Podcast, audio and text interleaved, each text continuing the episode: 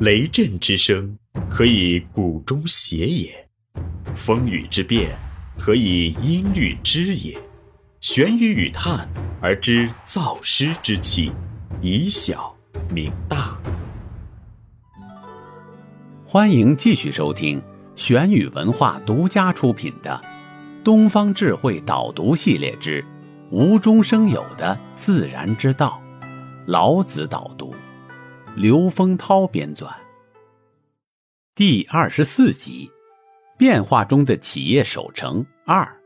从守成中孕育大发展。老子对大做了精辟的解读。创业者就是不想稳定生存，那如何做大呢？老子给的答案是先做大的反面，把反面功夫做足，离大就不远了。做大的反面功夫，首先需要守成。守成的一个层面含义，就是前文所论及的稳定生存战略。但是，只有稳定生存还不够。老子教给创业者的守成，还包括内功的修炼和制胜谋略的孕育。修炼内功，包括企业家的内功、创业团队的内功、员工的内功、产品的内功、管理的内功、客户关系的内功、社会网络的内功等。制胜谋略的孕育，则主要有对内的管理谋略和对外的竞争谋略。三年不鸣，一鸣惊人，算是老子给创业者守成的忠告。楚庄王继承王位的时候，楚国正处于一种不安定的状态之中。这种不安定，不单是因为楚穆王去世而引起的。早在楚穆王去世的前一年，楚国就因为令尹程大新的去世而发生动荡。当时楚穆王任命程大新的弟弟程家继任令尹，楚国的属国舒国及其附庸宗朝等国背叛楚国，于是程家率军讨伐舒国，俘虏了舒宗两国国君，并且包围了朝国。楚庄王即位的第二年，也就是公元前六一三年，成家潘崇决心彻底消灭叛乱势力。率军再次出征，而派公子谢与窦克镇守国都。公元前六一三年秋天，公子谢、窦克宣布首都戒严，又派刺客前去袭杀令尹成家，结果失败。程家和潘崇迅速回师围攻郢都。八月，公子燮和窦克人挟持楚庄王从郢都突围，准备逃亡。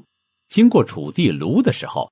二人被卢大夫吉良诱杀，楚庄王才得以获救。但楚国的动荡并未就此结束。公元前六一一年，楚国发生了百年一遇的大饥荒。居住在今天四川东部的山戎族趁机袭扰楚国西南边境，一直打到富山，也就是今天的湖北房县一带。楚国人组织防御，派部队在大林一带布防。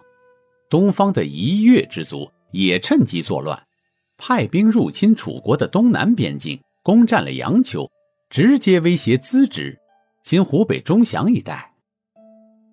一直臣服于楚国的庸国也发动各蛮族部落造反，而前不久才被楚国征服的军国人也带领各彝族部落在楚国的选地集结，准备进攻郢都。一时间。各地的告急文书雪片般飞往郢都，各城各地都开始戒严，空气中弥漫着一种紧张的气氛。自楚国崛起以来，这是最困难的时刻。当年齐桓公率领各国联军大兵压境，楚国人应付的游刃有余。晋文公在城濮之战中大败楚军，楚国的实力也没有被削弱。现在，数年的国内动荡加上一场饥荒。却使得楚国几乎陷入崩溃，而那位少不经事的楚庄王，却一如既往地躲在深宫之中，日夜饮酒为乐，并且向国人发布了一道命令，说：“有谁敢劝谏，杀无赦。”听到这一命令，大夫们无不摇头叹息。在楚文王年代，玉泉为了劝谏楚文王，敢拿着刀子威胁他。楚文王也不曾将玉泉治罪，反而给了他极高的待遇和荣誉。敢于直谏，已经成为楚国大夫的优良传统，也为及时纠正国君的错误、确保政令的正确起到了相当重要的作用。现在，这个曾经被人像傻瓜一样带出郢都的楚庄王，却以死来威胁众大夫，封住他们的口，不让他们自由地发表意见，实在令人感到心寒。楚国的前途。大概就要葬送在这个傻瓜手上了吧？众人都这样暗自思忖。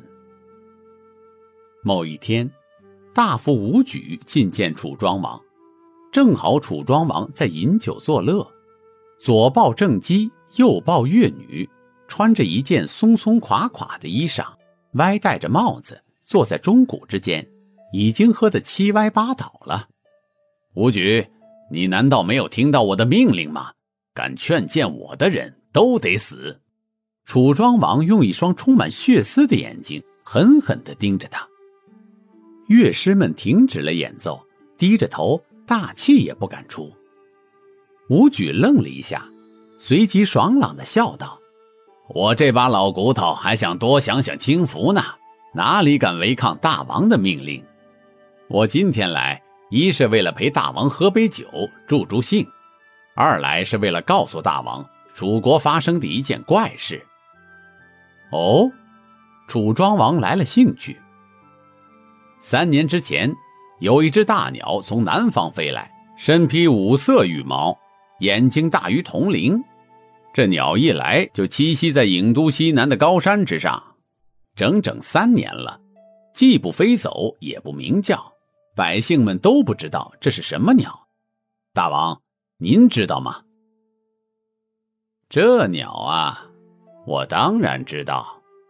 楚庄王轻描淡抹说：“三年不飞，一飞冲天；三年不鸣，一鸣惊人。”你退下吧，我明白你的意思了。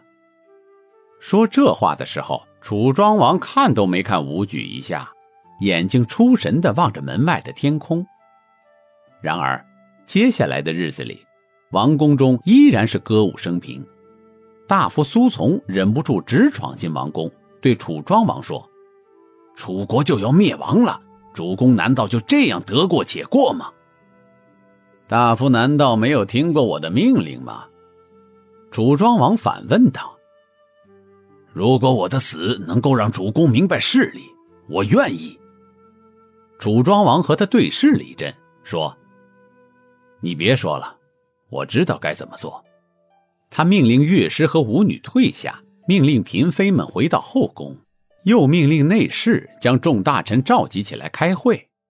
关于楚庄王何以在一夜之间由顽劣少年转变成有道明君，史料上罕有记载，也无人细考。浪子回头金不换，自然是一种说法，但更合理的解释是。他的顽劣只是表面现象，用来麻痹那些有野心的人和不足以担当本职工作的人，好让他们不在意他的存在，充分暴露自己的本来面目。而他将这些人的所作所为都暗暗记在心上，同时也将有德有能之士的所作所为记在心上。据《史记》记载，楚庄王第一次听政，便拿出一份长长的名单。有数百人受到各种惩罚，同时也有数百人得到擢升，于是国人大悦。这是典型的扮猪吃老虎。这里是玄宇文化东方智慧导读系列之无中生有的自然之道，老子导读。感谢您的收听。思而变。知而行，以小明大，可知天下。